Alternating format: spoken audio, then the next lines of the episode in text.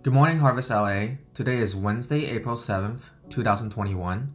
My name is Matthew Fong, and I'll be reading from Exodus chapter 2, verse 1 to 10. The birth of Moses. Now a man of the house of Levi married a Levite woman, and she became pregnant and gave birth to a son.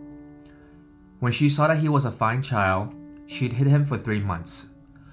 But when she could hide him no longer, she got a papyrus basket for him and coated it with tar and pitch. Then she placed the child in it and put it among the reeds along the bank of the Nile. His sister stood at a distance to see what would happen to him. Then Pharaoh's daughter went down to the Nile to bathe, and her attendant was walking along the river bank. She saw the basket among the reeds and sent her slave girl to get it. She opened it and saw the baby. He was crying and she felt sorry for him. This is one of the Hebrew babies, she said.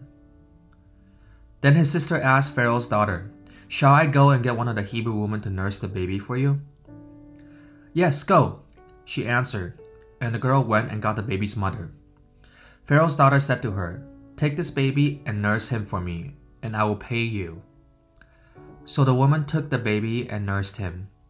When the child grew older, she took him to the Pharaoh's daughter, and he became her son.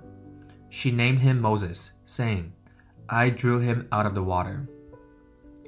So, just to recap a little bit, Abraham's grandson Jacob led his family down to Egypt.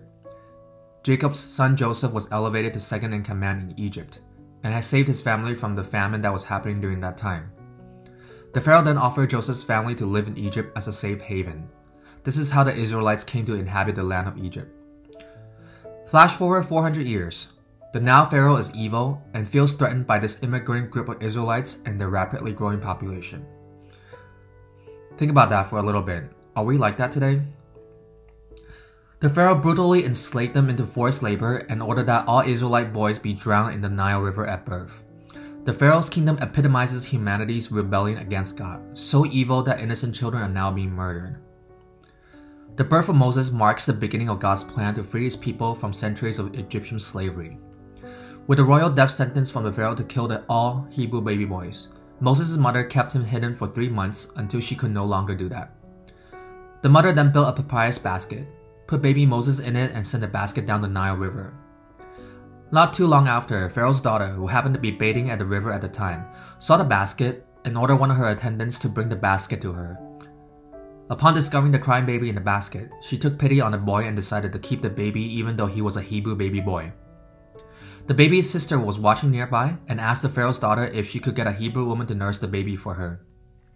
The Pharaoh's daughter agreed and got Moses' mother to nurse the baby until he could be weaned and raised in the house of Pharaoh's daughter. When the baby was brought back to the Pharaoh's daughter, he was then named Moses, which in Hebrew means drawn out of the water. We see how God rewards Moses' parents' faithfulness in this passage, for they feared the God who created their son more than the Pharaoh who wished to kill him. It couldn't have been easy to hide baby Moses during that first three months. Yet they risked their lives and did it.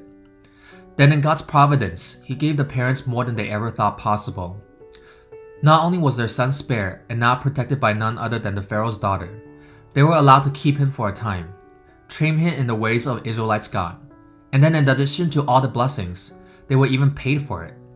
Ironically, as the Pharaoh ordered that Hebrew baby boys be sent to the river, Moses was also sent to the river but found salvation rather than death. I believe that this event also foreshadows what God will do for the Israelites in the near future. Just as Moses was drawn out of the water, God would later bring his people out of the Red Sea and save them from the pursuing Egyptians. In times of difficulty, or even near impossible circumstances, will we have the conviction and confidence to trust in God? I find that God more often exceeds my expectations and brings about answers that turn out to be more fulfilling and satisfying than what I originally seek. This was the case in many instances of my marriage, my relationships, and my career. I like to think that I can see the big picture in my life, but in that big picture is an even bigger picture that I didn't even know existed, and only seen through the grace of God. Was there a time when God exceeded your expectations? In looking back at those times, how did your faith carry you through your trials? God's timing very often differ from my timing.